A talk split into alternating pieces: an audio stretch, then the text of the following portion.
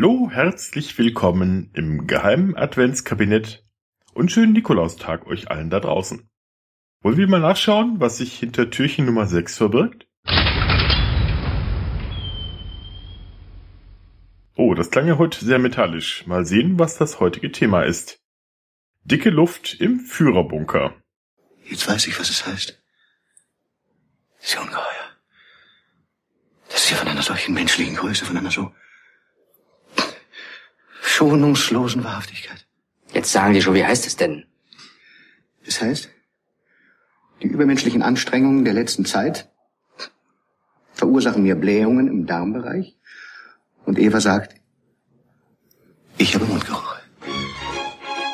Das ist ja, das ist ja wirklich, das ist ja Das ist ja sensationell. Adolf Hitler privat.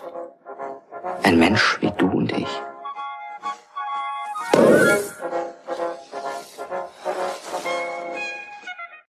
Vermutlich haben es einige von euch gleich erkannt. Das war natürlich ein Ausschnitt aus dem berühmten Helmut Dietl-Film von 1992, Stonk, über den Fund der angeblichen Hitler-Tagebücher.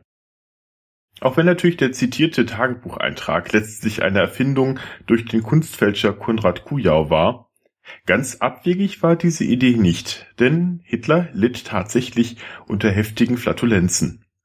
Schon in den 1920er Jahren wurde Hitler von Meteorismus geplagt, was nicht bedeutete, dass er verglühend über den Nachthimmel zog, irgendwie schade eigentlich, sondern dass er über heftige Magenkrämpfe und Verdauungsschwierigkeiten klagte, sowie über schlimme Blähungen. Zudem war Hitler ein ausgemachter Hypochonder, untersuchte regelmäßig seine Exkremente und verabreichte sich Einläufe mit Kamelentee. 1931, nachdem seine Nichte und Gerüchten zufolge auch seine Geliebte Geli Raubal Selbstmord begangen hatte, stieg er fast vollständig auf vegetarische Kost um, denn Fleisch erinnere ihn nun zu sehr an Leichen. Anwesenden Gästen bei seinen Tischrunden, die nicht auf Fleisch verzichten wollten, erzählte er grausige Geschichten über einen Besuch in einem ukrainischen Schlachthaus, bis diese entsetzt die Gabel sinken ließen. Ein anderer Grund für seinen Fleischverzicht könnte aber auch seine Hoffnung gewesen sein, damit seinen Verdauungsbeschwerden Herr zu werden. Da aber seine Lieblingskost nun aus weißen Bohnen, gelben Erbsen und Linsen bestand, verschlimmerte sich sein Problem eher damit zusätzlich. Hinzu kamen seine schlechten Zähne, wegen derer er seine Gemüsekost auch für sich pürieren hat lassen müssen. Sein berüchtigter Leibarzt Dr. Theo Morell notierte einmal in sein Tagebuch, Hitler habe einmal nach einer solchen Kost Verstopfungen und Flatulenzen bekommen, wie er sie in diesem Ausmaß kaum je gesehen habe. Seine Tischmanieren scheinen auch eher zu wünschen übrig gelassen zu haben, wie ein vor wenigen Jahren wieder aufgetauchtes Geheimdossier eines britischen Agenten über Gespräche mit einem Mitglied von Hitlers Tischrunden berichtet. Demnach kaute der Gröfatz gerne mal in der Öffentlichkeit an den Nägeln, rieb sich ständig mit dem Zeigefinger an der Nase herum und schlang sein Essen ohne großen Genuss hastig herunter. Zu jedem Essen habe sich Hitler auch zwei Bier und Unmengen von Kuchen gegönnt, was seine Flatulenzen nicht gerade verbessert hätten. Schlimmer noch, er soll diesem Druck dann auch ungeniert bei Tisch nachgegeben haben. Apropos Druck.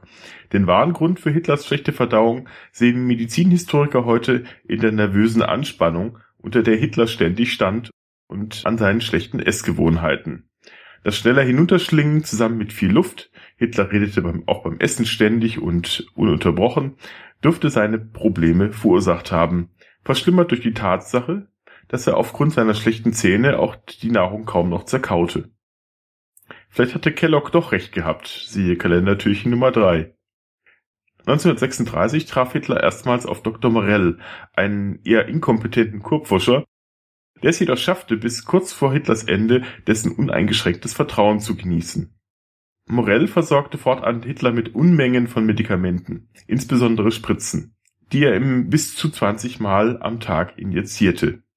Darunter Amphetamine, Barbiturate, morphinbasierte Schmerzmittel, Abführmittel und am kuriosesten ein Extrakt aus Bullensamen als Testosteronbooster. Zudem nahm der Führer auf eigene Faust Pillen ein, was nach Hitlers Auffassung im Gegensatz zu Spritzen sowieso keine Medizin war. So etwa Dr. Kösters Anti-Gas-Pillen, von denen Hitler 16 Stück am Tag schluckte. Was auf den ersten Moment harmlos klingt, aber diese enthielten eine beträchtliche Menge an Strychnin.